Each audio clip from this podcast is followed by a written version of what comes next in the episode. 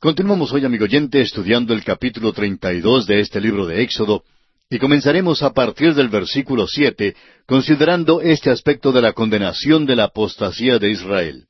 Leamos entonces los versículos siete y ocho de este capítulo 32.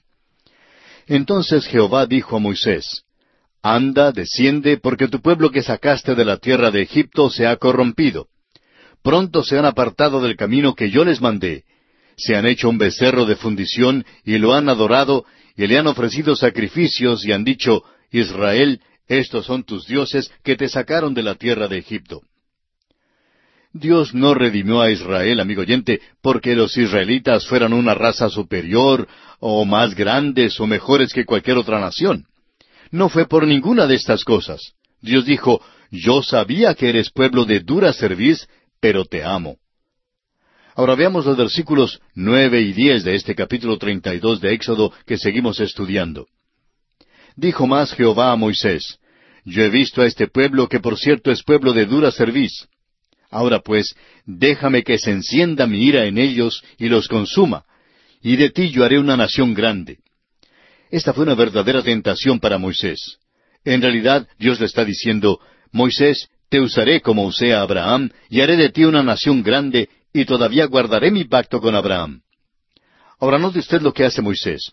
Él es un ejemplo de uno de los más grandes oradores en toda la Escritura. Leamos el versículo once que dice, Entonces Moisés oró en presencia de Jehová su Dios, y dijo, Oh Jehová, ¿Por qué se encenderá tu furor contra tu pueblo que tú sacaste de la tierra de Egipto con gran poder y con mano fuerte? Dios dice, Anda, desciende, porque tu pueblo que sacaste de la tierra de Egipto se ha corrompido. Ahora Moisés en realidad habla claro con Dios. No usa ninguna de aquellas palabras piadosas que se oyen decir hoy en muchas oraciones. Hay tanta hipocresía en muchas de nuestras oraciones. No es extraño que algunos cultos de oración estén muertos. Si habláramos honesta y francamente con Dios, el culto de oración sería el culto más conmovedor de la iglesia. Escuche usted lo que dijo Moisés. Dios le había dicho a Moisés que los israelitas que él había sacado de la tierra de Egipto habían pecado. Y Moisés dice, Señor, yo creo que te equivocas. Eh, yo no me acuerdo de haber sacado a nadie de Egipto. No es pueblo mío. Son tuyos en realidad. Tú los sacaste de Egipto y los sacaste con mano fuerte. Yo no pude sacarlos. Señor, tú te has equivocado aquí. Ahora, amigo oyente, ¿usted puede imaginar a alguien hablándole tan claro al Dios viviente? Bueno, Moisés lo hizo. Ahora escuche usted el versículo doce de este capítulo treinta y dos de Éxodo. ¿Por qué han de hablar los egipcios diciendo, para mal los sacó, para matarlos en los montes y para raerlos de sobre la faz de la tierra? Vuélvete del ardor de tu ira y arrepiéntete de este mal contra tu pueblo. Luego Moisés le dice al Señor, Tú sacaste a tu pueblo de la tierra de Egipto, y si tú no los llevas a la tierra, entonces los egipcios dirán que sí podrías sacarlos de Egipto, pero que no te fue posible llevarlos a la tierra. Es pueblo tuyo, Señor. Tú prometiste traerlos a la tierra. Entonces, Moisés le da a Dios el tercer motivo por el cual debe desviar su ira contra los israelitas. Leamos el versículo trece de Éxodo treinta y dos. Acuérdate de Abraham, de Isaac y de Israel tus siervos, a los cuales has jurado por ti mismo, y les has dicho, Yo multiplicaré vuestra descendencia como las estrellas del cielo, y daré a vuestra descendencia toda esta tierra de que he hablado, y la tomarán por heredad para siempre. Moisés ruega a Dios que se acuerde de Abraham, de Isaac y de Israel, y cómo él había hecho un pacto con ellos. Había prometido multiplicar su descendencia y darles la tierra. Ahora el versículo catorce dice, Entonces Jehová se arrepintió del mal que dijo que había de hacer a su pueblo. Cuando Moisés oró así, hizo mover el brazo de Dios. Si nosotros fuéramos más honestos en nuestro orar, veríamos más contestaciones, más respuestas visibles a nuestras oraciones. Siempre recibimos alguna contestación, pero creemos que el Señor nos dice a la mayoría de nosotros que no sencillamente porque no sabemos orar honestamente. Y pasamos ahora a considerar el juicio. Leamos los versículos quince al dieciocho de Éxodo treinta y volvió Moisés y descendió del monte, trayendo en su mano las dos tablas del testimonio, las tablas escritas por ambos lados, de uno y otro lado estaban escritas. y las tablas eran obra de Dios, y la escritura era escritura de Dios grabada sobre las tablas. Cuando oyó Josué el clamor del pueblo que gritaba, dijo Moisés, Alarido de pelea hay en el campamento. Y él respondió, No es voz de alaridos de fuertes, ni voz de alaridos de débiles. Voz de cantar oigo yo. Amigo oyente, los israelitas se estaban divirtiendo muchísimo, estaban adorando al becerro de oro y viviendo en pecado. Ahora los versículos 19 al 21 dicen, Y aconteció que cuando él llegó al campamento y vio el becerro y las danzas, ardió la ira de Moisés, y arrojó las tablas de sus manos y las quebró al pie del monte. Y tomó el becerro que habían hecho y lo quemó en el fuego, y lo molió hasta reducirlo a polvo que esparció sobre las aguas, y lo dio a beber a los hijos de Israel. Y dijo Moisés a Aarón, ¿Qué te ha hecho este pueblo que has traído sobre él tan gran pecado? Ahora escuche usted a Aarón mientras trata de lavarse las manos de todo este asunto. Esto sería realmente humorístico si no fuera un asunto tan serio. Los versículos 22 y 23 nos dicen, Y respondió a Aarón, No se enoje mi señor, tú conoces al pueblo que es inclinado a mal, porque me dijeron, Haznos dioses que vayan delante de nosotros, porque a este Moisés, el varón que nos sacó de la tierra de Egipto, no sabemos qué le haya acontecido. En otras palabras, le echaron la culpa a Moisés por lo que había sucedido.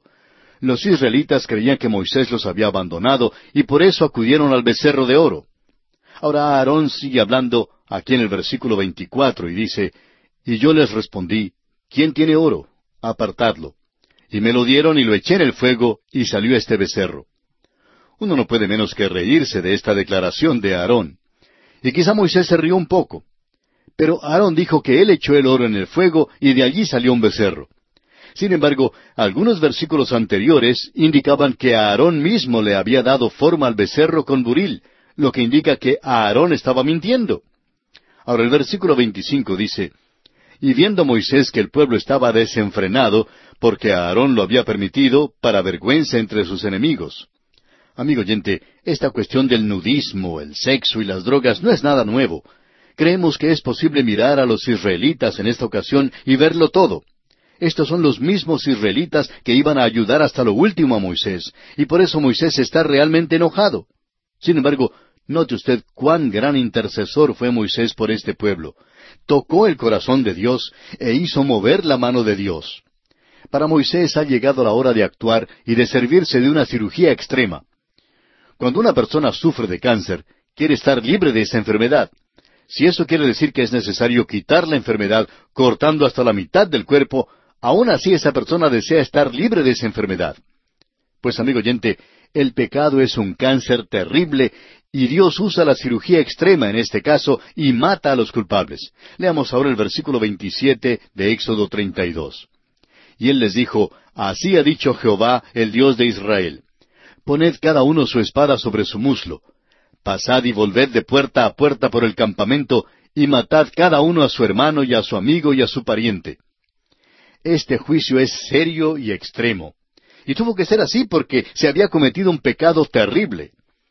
Amigo oyente, los liberales se han metido gradualmente en nuestras iglesias y nosotros les hemos permitido que se queden allí sin perturbarles. En cierta ocasión un joven egresado de un seminario de esos liberales y quisiéramos explicar que cuando decimos liberales, queremos decir aquellos que se han apartado de las enseñanzas bíblicas. Pues bien, un joven egresado de uno de estos seminarios se presentó en cierta ocasión ante la junta administrativa de una iglesia para presentar examen para el ministerio. La condición en que este joven presentó su examen fue lamentable. Conocía tan poquito en cuanto a teología y a la Biblia, y lo poco que conocía lo tenía todo confundido. Era evidente que tenía un conocimiento bastante bajo de la Biblia y que no tenía nada de fe. No podía explicar las grandes doctrinas de la fe, ni las creía tampoco. Lo interesante es que uno de los examinadores de la Junta conocía al padre de este joven y les dijo a los demás, el padre de este joven fue gran predicador en días pasados, fue firme en la fe, y yo sé que algún día este muchacho asentirá y todo le será desenmarañado. Este hombre en el concilio empleó el hablar de la camaradería y de la hermandad. No hubo un voto unánime, pero el concilio aceptó al joven de todas maneras. Amigo oyente, esto es lo que causa dolor al corazón. Estamos seguros que la manera en que el concilio consideró esta situación no sería en ningún modo la forma en que Moisés la hubiera considerado. Moisés no habría sacado la espada para matar al joven, pero tampoco le habría aceptado como predicador. Estamos seguros que le hubiera regalado una Biblia al joven y lo habría enviado a un instituto bíblico para que aprendiera algo de la Biblia y luego ser reexaminado para ver si era digno para el ministerio de la predicación. Amigo oyente, debido a que otros concilios de iglesias actúan de esta manera, los liberales se han metido en la iglesia organizada y han tomado posesión de ella. No se puede avenir con el pecado, amigo oyente. Morley ha dicho, la avenencia es inmoral, es mayormente inmoral en la iglesia. Moisés no se avino y empleó una cirugía extrema. Ahora veamos el versículo 28. Y los hijos de Leví lo hicieron conforme al dicho de Moisés, y cayeron del pueblo en aquel día como tres mil hombres. Procedieron pues a ejecutar a aquellos que eran culpables, y el campamento quedó entonces completamente limpio. Muchos están inclinados a decir que esto fue brutal. Pero mírele usted así. ¿Sería mejor quitar el cáncer cortándolo en aquella ocasión y salvar así a la nación? ¿O sería mejor dejar que el cáncer creciera y destruyera entonces a la nación? Piense usted en los hombres, las mujeres y los niños en el campamento que no eran culpables. Si se hubiera permitido vivir a los hombres que habían causado que Israel se desviara hacia la idolatría, la nación nunca habría entrado en la tierra prometida. Eso, por supuesto, es lo que está sucediendo en muchas partes de la iglesia. Vemos a iglesia tras iglesia perdiendo su importancia y su influencia, y al mismo tiempo llegando a ser prácticamente inútiles porque han permitido la entrada del liberalismo teológico. Somos indecisos, sentimentales y simples. A veces hasta somos torpes en nuestro modo de tratar la maldad. Amigo oyente, la ley fue dada para ser ejecutada. Veamos ahora el versículo treinta de este capítulo treinta y dos de Éxodo. Y aconteció que al día siguiente dijo Moisés al pueblo, Vosotros habéis cometido un gran pecado, pero yo subiré ahora a Jehová, quizá le aplacaré acerca de vuestro pecado. Las palabras le aplacaré de son las mismas que en otros pasajes se traducen como hacer expiación. Ahora bien, una expiación encubría el pecado. El pecado era tratado de esa manera antes de que Jesucristo viniera a la tierra y muriera en la cruz. Después de la cruz, el pecado es quitado. Ahora Moisés da el cuarto motivo para que Dios lleve a los israelitas a la tierra prometida. De este capítulo 32 de Éxodo, leamos el versículo 31. Entonces volvió Moisés a Jehová y dijo, Te ruego, pues este pueblo ha cometido un gran pecado, porque se hicieron dioses de oro. ¿Es esta una confesión? Si usted, amigo oyente, quiere llevarse bien con Dios, tendrá que estar de acuerdo con Él en cuanto al pecado. El pecado es pecado y tiene que ser confesado. Tampoco importa quién sea usted. Este es el pueblo escogido de Dios, los israelitas, y Moisés dice, ha pecado. Israel había cometido un gran pecado y había hecho dioses de oro. Moisés indicó delante de Dios el pecado de Israel. Sigamos ahora con el versículo 32. Que perdones ahora su pecado, y si no, ráeme ahora de tu libro que has escrito. Moisés dijo, Tomo mi lugar con el pueblo. Me identifico con ellos, y si tú intentas raerlos del libro, entonces ráeme a mí también. Recuerde, amigo oyente, que Dios le había dicho a Moisés que todavía iba a guardar su pacto con Abraham, con Isaac y con Jacob, simplemente haciendo de Moisés una nación. Pero Moisés dijo, no, yo me identifico con el pueblo. Si no intentas llevarlo a la tierra, entonces ráeme del libro junto con ellos. Note usted que lo que conmueve el corazón de Dios, mueve la mano de Dios. Ahora veamos el versículo 33. Y Jehová respondió a Moisés, al que pecare contra mí, a éste raeré yo de mi libro. Dios trata individual y personalmente el pecado. Los versículos 34 y 35 nos dicen, Ve pues ahora, lleva a este pueblo a donde te he dicho. He aquí mi ángel irá delante de ti, pero en el día del castigo yo castigaré en ellos su pecado. Y Jehová hirió al pueblo, porque habían hecho el becerro que formó a Aarón. Dios tratará personalmente el pecado. Sin embargo, llevará al pueblo a la tierra. Aquellos que no habían pecado en la idolatría del becerro serían guiados por el ángel de Dios. Ahora el ángel de Jehová en el Antiguo Testamento es la presencia visible de Cristo, el Cristo preencarnado. Por causa de la intercesión de Moisés, Dios no abandona a su pueblo. Y esto debe impresionarnos de la gran importancia de la oración. Y aquí, amigo oyente, concluye el capítulo 32 del libro de Éxodo. Y entramos ahora al capítulo 33. En este capítulo estudiaremos cómo la presencia personal de Dios es quitada del campamento.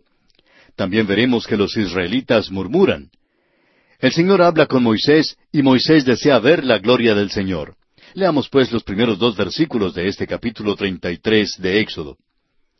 Jehová dijo a Moisés, Anda, sube de aquí, tú y el pueblo que sacaste de la tierra de Egipto, a la tierra de la cual juré a Abraham, Isaac y Jacob, diciendo, A tu descendencia la daré. Y yo enviaré delante de ti el ángel, y echaré fuera al cananeo y al amorreo, al eteo, al fereceo, al heveo y al jebuseo. Dios está preparando a Israel para entrar en la tierra prometida. En el libro de números empiezan de nuevo a marchar a través del desierto. El libro de Levítico es la continuación de las instrucciones que son dadas para el servicio del tabernáculo que se está recién levantando en este libro de Éxodo. Ahora, de este capítulo 33, veamos el versículo 3. A la tierra que fluye leche y miel, pero yo no subiré en medio de ti, porque eres pueblo de dura cerviz, no sea que te consuma en el camino. No es exacto decir que Dios moró con el pueblo, ni que moró en el tabernáculo. Dios nunca ha vivido en una casa ni edificio. Esta es una noción pagana, por cierto. El tabernáculo es donde los israelitas se acercaban a Dios y donde Él se reunía con ellos. El tabernáculo nos enseña cómo debemos acercarnos a Dios. También revela a Cristo que es el camino a Dios hoy en día. Avancemos algo más, ahora con el versículo cuatro de Éxodo 33. Y oyendo el pueblo esta mala noticia, vistieron luto y ninguno se puso sus atavíos. Estos adornos, como ya hemos visto, eran paganos. Sus arcillos, por ejemplo, demostraban el hecho de que todavía ellos estaban adorando a los dioses de Egipto. Los arcillos eran señal de su idolatría. Leamos el versículo cinco que dice, Porque Jehová había dicho a Moisés, Di a los hijos de Israel, Vosotros sois pueblos de dura cerviz. En un momento subiré en medio de ti y te consumiré. Quítate pues ahora tus atavíos, para que yo sepa lo que te he de hacer. Esta es la tercera vez que Dios ha llamado a Israel pueblo de dura cerviz. Dios no había venido para redimir a su pueblo porque fuera superior, sino porque lo amaba. Sin embargo, los israelitas no responderían a este llamado de Dios y Él tiene que arreglar cuentas con ellos. Dios les pide que quiten las señales exteriores que los identifican como paganos y que se declaran a favor de Dios. Por eso mismo creemos que el bautismo en agua era tan importante en los días de la iglesia primitiva.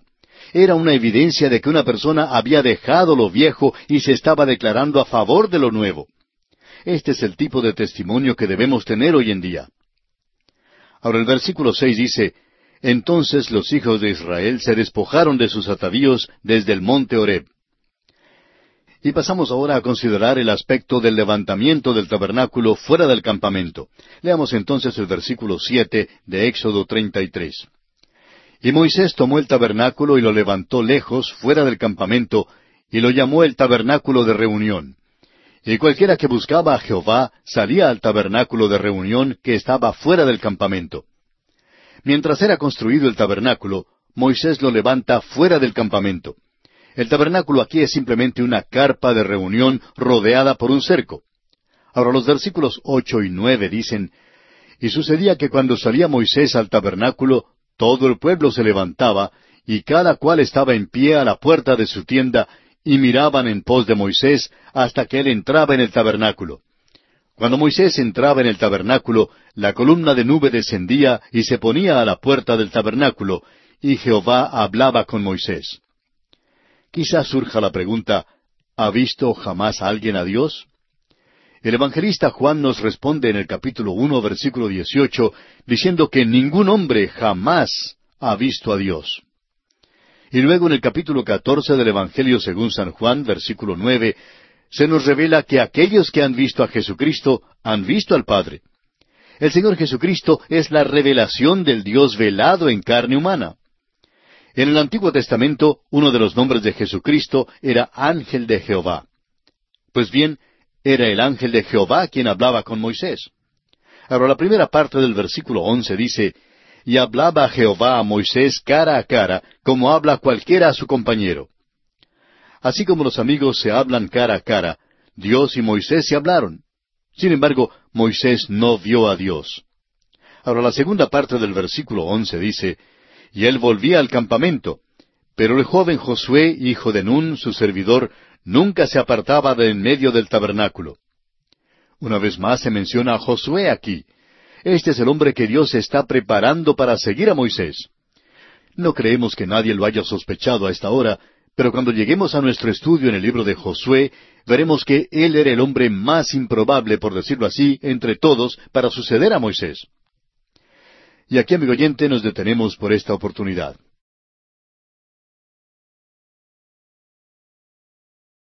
Continuamos hoy, amigo oyente, nuestro viaje por el libro de Éxodo. En nuestro programa de hoy vamos a comenzar con el versículo 12 de este capítulo 33 de Éxodo vamos a considerar la oración de Moisés y la contestación del Señor. Leamos entonces los versículos doce y trece que dicen así. Y dijo Moisés a Jehová, Mira, tú me dices a mí, saca este pueblo, y tú no me has declarado a quién enviarás conmigo. Sin embargo, tú dices, Yo te he conocido por tu nombre, y has hallado también gracia en mis ojos. Ahora pues, si he hallado gracia en tus ojos, te ruego que me muestres ahora tu camino, para que te conozca y halle gracia en tus ojos. Y mira que esta gente es pueblo tuyo. Moisés pidió lo mismo que el apóstol Pablo pidió en su carta a los Filipenses, capítulo tres, versículo diez, donde dice, a fin de conocerle y el poder de su resurrección y la participación de sus padecimientos, llegando a ser semejante a él en su muerte es lo mismo que Felipe quiso decir cuando en el Evangelio según San Juan capítulo 14 versículo ocho pidió, Señor, muéstranos el Padre y nos basta. Creemos que todo hijo de Dios que es sincero tiene un verdadero anhelo de conocer a Dios. Ahora leamos los versículos 14 y 15 de Éxodo 33. Y él dijo, Mi presencia irá contigo y te daré descanso. Y Moisés respondió, Si tu presencia no ha de ir conmigo, no nos saques de aquí. Moisés sabía que la presencia de Dios iría con él. Él sabía que no podría llevar la carga él solo. Ahora el versículo 16 dice, ¿Y en qué se conocerá a ti que he hallado gracia en tus ojos, yo y tu pueblo, sino en que tú andes con nosotros, y que yo y tu pueblo seamos apartados de todos los pueblos que están sobre la faz de la tierra? Es importante notar aquí que Dios hizo de los israelitas un pueblo peculiar para un propósito muy definido. La iglesia también debe ser un pueblo peculiar hoy en día.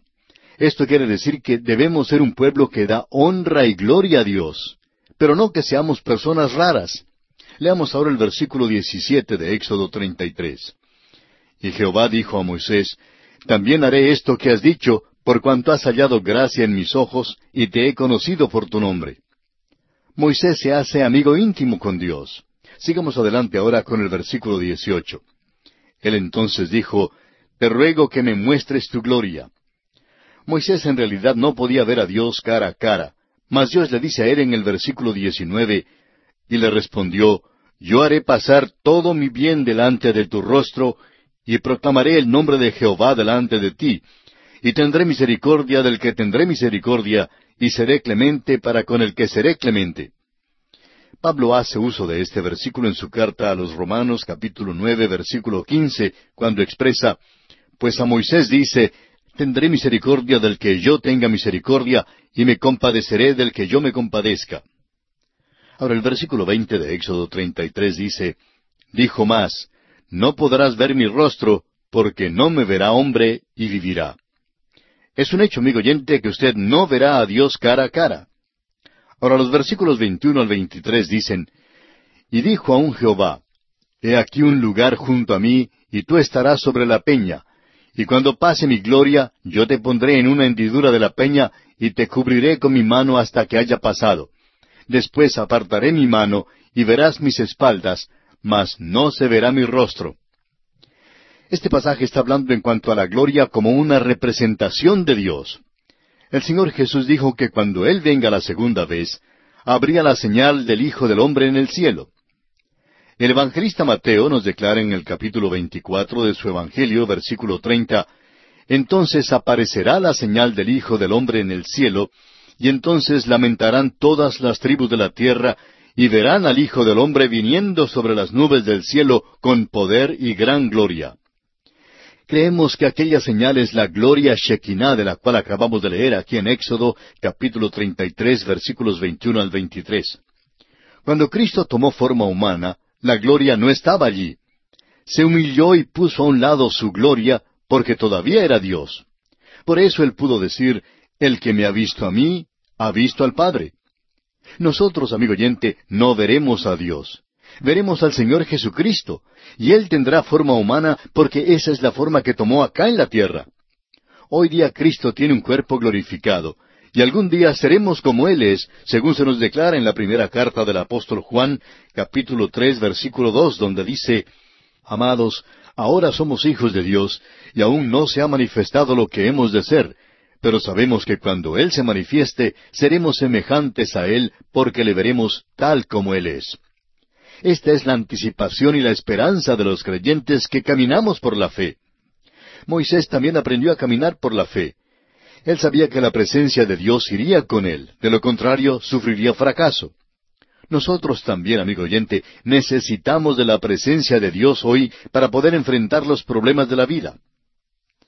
Y bien, aquí concluye el capítulo 33 de Éxodo. Y entramos al capítulo 34. En este capítulo vamos a estudiar la renovación de las tablas de piedra. Estudiaremos también la proclamación del nombre de Jehová y el rostro de Moisés resplandece.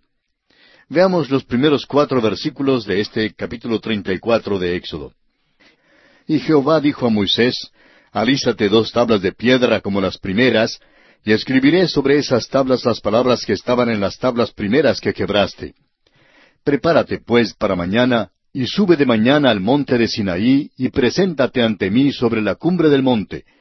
Y no suba hombre contigo, ni parezca alguno en todo el monte, ni ovejas ni bueyes pascan delante del monte.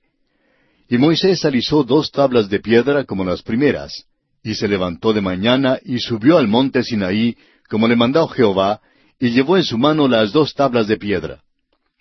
Este es el segundo par de tablas de la ley. Las primeras tablas fueron rotas cuando Moisés descendió del monte Sinaí y encontró que los israelitas habían hecho un becerro de oro y que lo estaban adorando. Ahora vuelve al monte con tablas en blanco. Leamos el versículo cinco de Éxodo treinta y cuatro. Y Jehová descendió en la nube y estuvo allí con él, proclamando el nombre de Jehová. El Señor ahora proclama su nombre. Este es un adelanto tremendo tanto para Moisés como para los israelitas.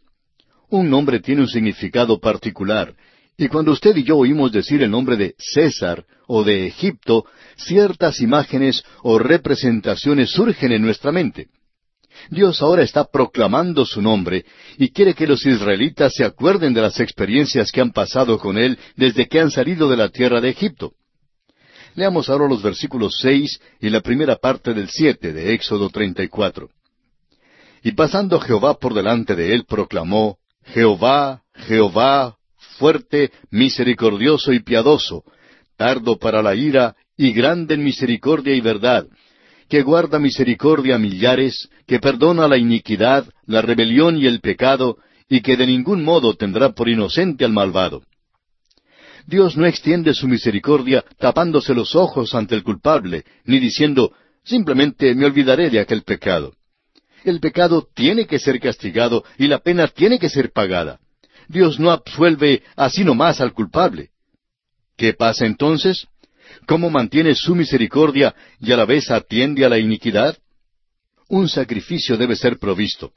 Los sacrificios que Israel ofreció en aquel día no quitaban el pecado, sólo lo encubrían y señalaban a aquel sacrificio perfecto, al Señor Jesucristo, el cual cuando vino quitó el pecado por medio de su muerte en la cruz del Calvario. Ahora la segunda parte del versículo siete dice, que visita la iniquidad de los padres sobre los hijos y sobre los hijos de los hijos hasta la tercera y cuarta generación. Es bueno que recordemos que hoy en día es muy posible cometer un pecado que puede hacer mella en los hijos, en los nietos, en los bisnietos, etc.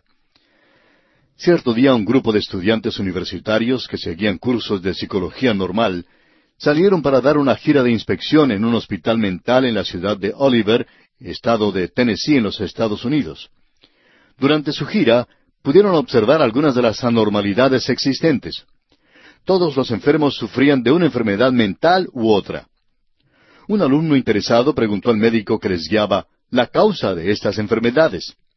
El doctor simplemente respondió, es por causa de los pecados que cometió o el padre o el abuelo o el bisabuelo.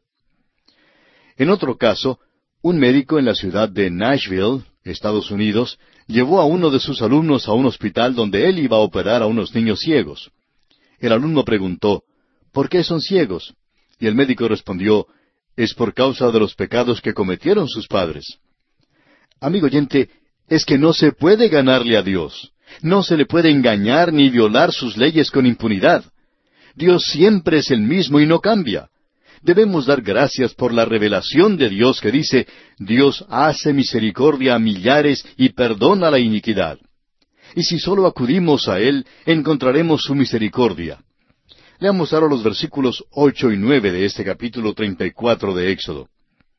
Entonces Moisés, apresurándose, bajó la cabeza hacia el suelo y adoró. Y dijo, Si ahora, Señor, he hallado gracia en tus ojos, vaya ahora el Señor en medio de nosotros, porque es un pueblo de dura cerviz, y perdona nuestra iniquidad y nuestro pecado, y tómanos por tu heredad. Esta es la cuarta vez que a Israel se le llama un pueblo de dura cerviz. Esperamos que usted ya se haya dado cuenta que Dios nunca salvó a la nación de Israel porque fuera superior, ni porque los israelitas anduvieran tan bien, ni porque prometieran hacer lo bueno. Al contrario, vemos que es un pueblo de dura cerviz. Y pasamos ahora a otro aspecto, la renovación de la comisión de Moisés. Leamos entonces el versículo diez de Éxodo treinta y cuatro. Y él contestó, He aquí, yo hago pacto delante de todo tu pueblo. Haré maravillas que no han sido hechas en toda la tierra, ni en nación alguna, y verá todo el pueblo en medio del cual estás tú la obra de Jehová, porque será cosa tremenda la que yo haré contigo. La palabra tremenda aquí significa incitar terror. Esta palabra no tiene el sentido que a veces damos a la palabra tremenda era parte del resguardo o la protección de Dios con la que Él cubría a su pueblo. Habrían sido destruidos por el enemigo si Él no hubiera hecho esto. Ahora el versículo once dice, Guarda lo que yo te mando hoy. He aquí que yo echo de delante de tu presencia al amorreo, al cananeo, al eteo, al fereceo, al eveo y al jebuseo. Dios dice que Él expulsará de delante de ellos a todos sus enemigos, y esta es la tercera vez que lo promete hacer. Sigamos ahora con el versículo doce de Éxodo treinta y cuatro. Guárdate de hacer alianza con los moradores de la tierra donde has de entrar, para que no sean tropezadero en medio de ti. Dios los amonestó que se guardaran o que se cuidaran de hacer pacto alguno con los habitantes de la tierra. Cuando los Gabaonitas llegaron a Josué, como lo veremos más adelante en el libro de Josué, engañaron a los israelitas. Afirmaron falsamente que habían venido desde muy lejos y hasta llevaban con ellos pan seco y mohoso para comprobárselo a Josué. ¿Por qué no quería Dios que Israel hiciera pacto con los habitantes de la tierra de Canaán? Si hacían pacto con estas personas, en realidad caerían en una trampa y se verían llevados una vez más a la idolatría. Veamos ahora los versículos trece y catorce de este capítulo treinta y cuatro de Éxodo. Derribaréis sus altares y quebraréis sus estatuas y cortaréis sus imágenes de acera porque no te has de inclinar a ningún otro Dios, pues Jehová, cuyo nombre es celoso, Dios celoso es. Amigo oyente, Dios es un Dios celoso y no quiere compartir su honra y su gloria con los dioses falsos. Tampoco hay motivo de pedir disculpa por razón de que Dios sea celoso.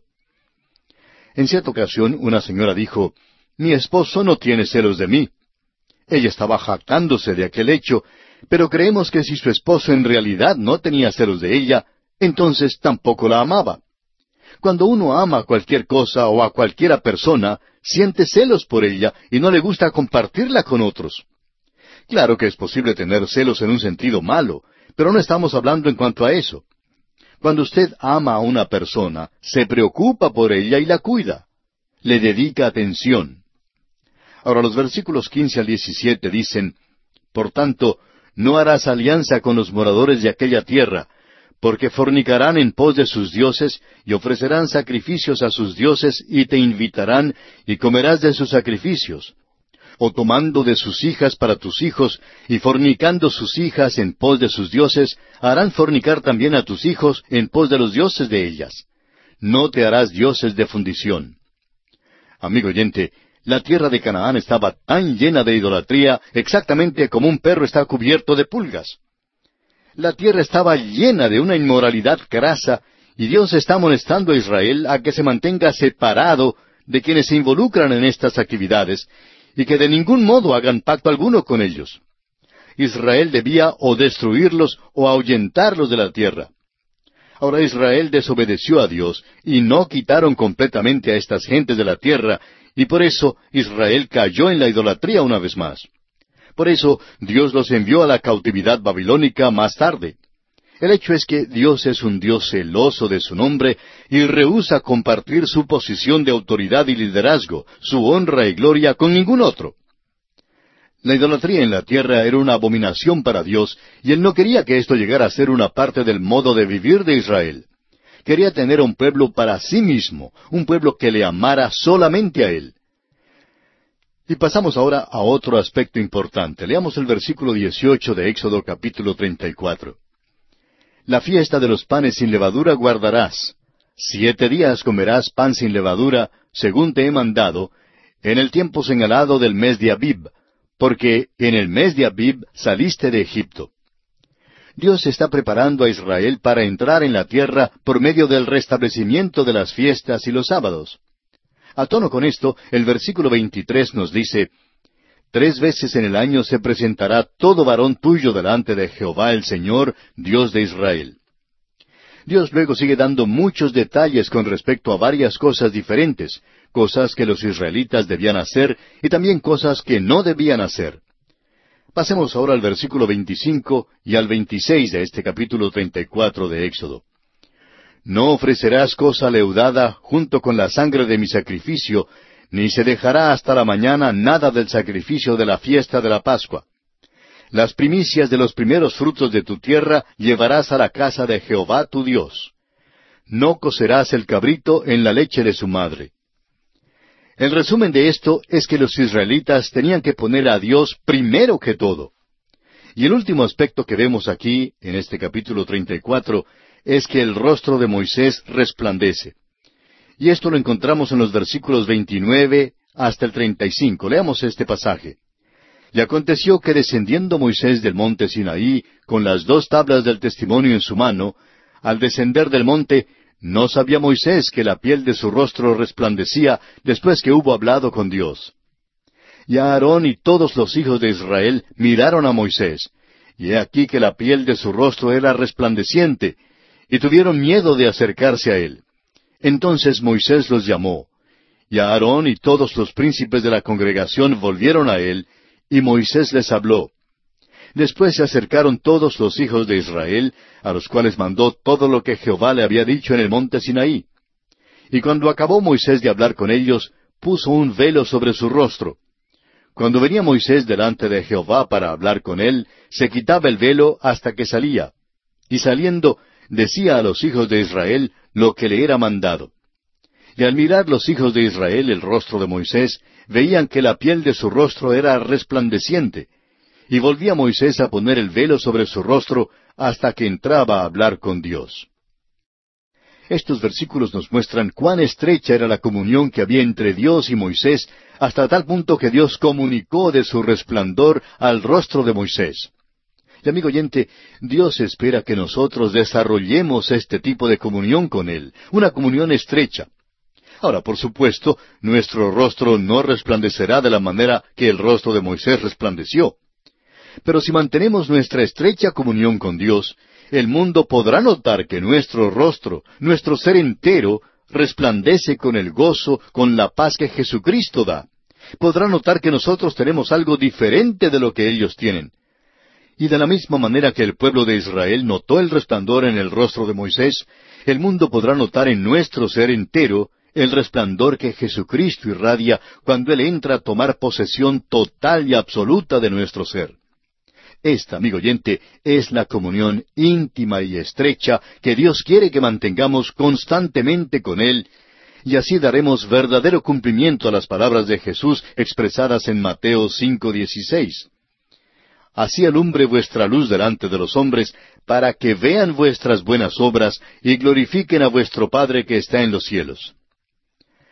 Y aquí, amigo oyente, concluimos nuestro estudio del capítulo 34 de Éxodo.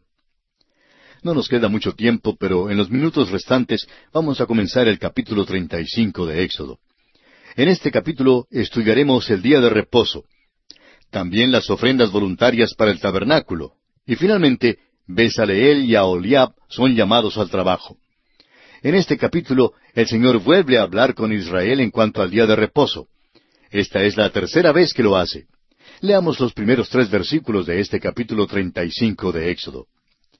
Moisés convocó a toda la congregación de los hijos de Israel y les dijo, Estas son las cosas que Jehová ha mandado que sean hechas. Seis días se trabajará, mas el día séptimo os será santo, día de reposo para Jehová.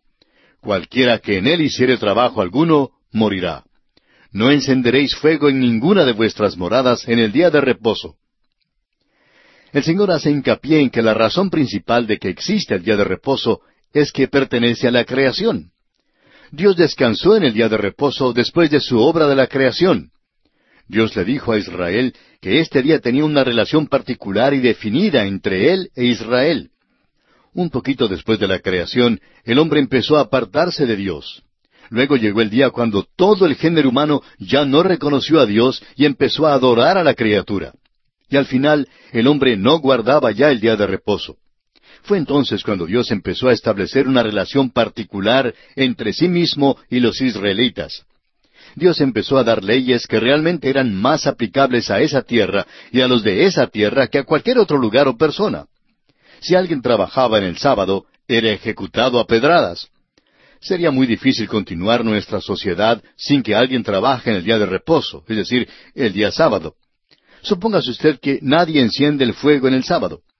Esto sí que causaría grandes problemas, especialmente en los países del norte donde es helado. Las leyes de Dios eran dadas para ser adaptadas a la tierra en la cual vivía Israel. Veamos ahora las ofrendas voluntarias para el tabernáculo. Leamos los versículos cuatro y cinco de Éxodo treinta y cinco. Y habló Moisés a toda la congregación de los hijos de Israel, diciendo, Esto es lo que Jehová ha mandado. Tomad entre vosotros ofrenda para Jehová. Todo generoso de corazón la traerá a Jehová. Oro, plata, bronce. Estas ofrendas para la construcción del tabernáculo eran voluntarias. A los israelitas no se les requería, no se les pedía traer nada. No había ninguna demanda, ninguna exigencia de ninguna clase sobre ellos. Pero vemos en los versículos siguientes que debían traer otras cosas, además del oro, la plata y el bronce. Leamos los versículos seis al nueve de Éxodo treinta y cinco. Azul, púrpura, carmesí, lino fino, pelo de cabras, pieles de carneros teñidas de rojo, pieles de tejones, madera de acacia, aceite para el alumbrado, especias para el aceite de la unción y para el incienso aromático, y piedras de ónice y piedras de engaste para el efod y para el pectoral. Estas son las cosas que los israelitas podían ofrendar para la construcción del tabernáculo. Y aquí nos detenemos por esta ocasión. Continuaremos la consideración de este capítulo 35 en nuestro próximo programa.